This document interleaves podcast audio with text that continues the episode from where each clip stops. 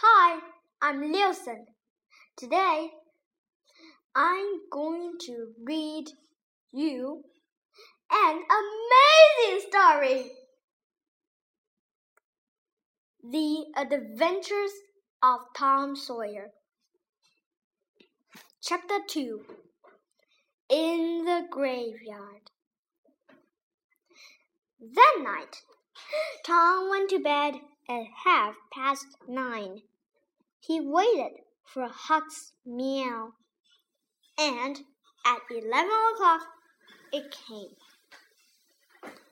He climbed quietly out of the bedroom window, and then he and Huck walked out of the village with the dead cat. The graveyard was on a hill, about a mile from St. Petersburg. When the boys got there, they put the dead cat on a grave and sat down behind some trees. They watched and waited. It was very dark and very quiet. Do you see that new grave there? whispered Huck. That's Hoss Williams' grave. He died last week. Perhaps he can hear us, Tom whispered back. Do you think he can, Huck? I, I don't know, but I. Shh! Oh, Tom, what is it? Shh, whispered Tom. I can see something. Look! Huck moved near to Tom. Ghosts, he said. Three of them. They're coming here, Tom. Oh, let's go home. They can't see us. Tom whispered. Not here. Ghosts can see through trees, said Huck unhappily. They can see through everything. The ghosts moved quietly through the graveyard and came near to the trees. Huck and Tom watched very afraid. Then, after a minute, Huck said, Tom, they're not ghosts. That's Muff Potter. So it is. And that's Injun Joe. And the other man is Dr. Robinson. What are they doing here? They are grave robbers, Tom. They're going to rob a grave. My father told me about it. The doctor wants a dead body, you see. He cut it up because he wanted to learn about. Shh, said Tom. They're getting near.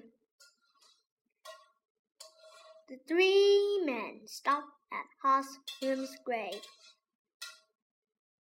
And Injun Joe and Muff Potter began to dig. Ten minutes later, the grave was open.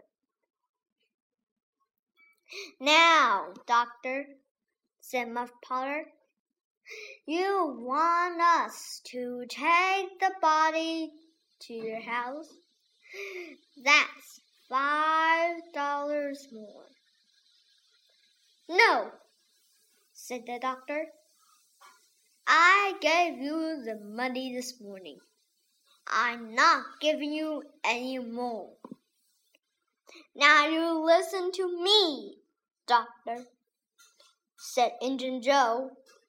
I want that money. Do you remember day five years ago? I came to your house and asked for something to eat. And you gave me nothing. Nothing. So give me that money. he took the doctor's arm. But suddenly, the doctor hit him, and Injun Joe fell to the ground. Don't hit my friend! cried Muff Potter. He jumped on the doctor, and the two men began to fight. It all happened very quickly, and the two boys watched with open mouths. Injun Joe got up. He had Muff Potter's knife in his hand now, and he moved behind the doctor. Then the doctor hit Muff Potter on the head. Muff fell to the ground. And at that, the same moment, the knife in Injun Joe's hand went into the doctor's back. The doctor fell to the ground on top of Muff Potter, and he did not move again. The two boys could watch no more. Very quietly, they moved away from the trees and then ran out of the graveyard and back to the village. Injun Joe stood by Hoss Williams' grave and looked down at the two men. Then he put the knife into Muff Potter's hand and sat down. Three, mm, four, five minutes went by. Potter moved a little and opened his eyes. What? What happened, Joe? he asked. This is bad, Muff, said Joe. Why do you kill him?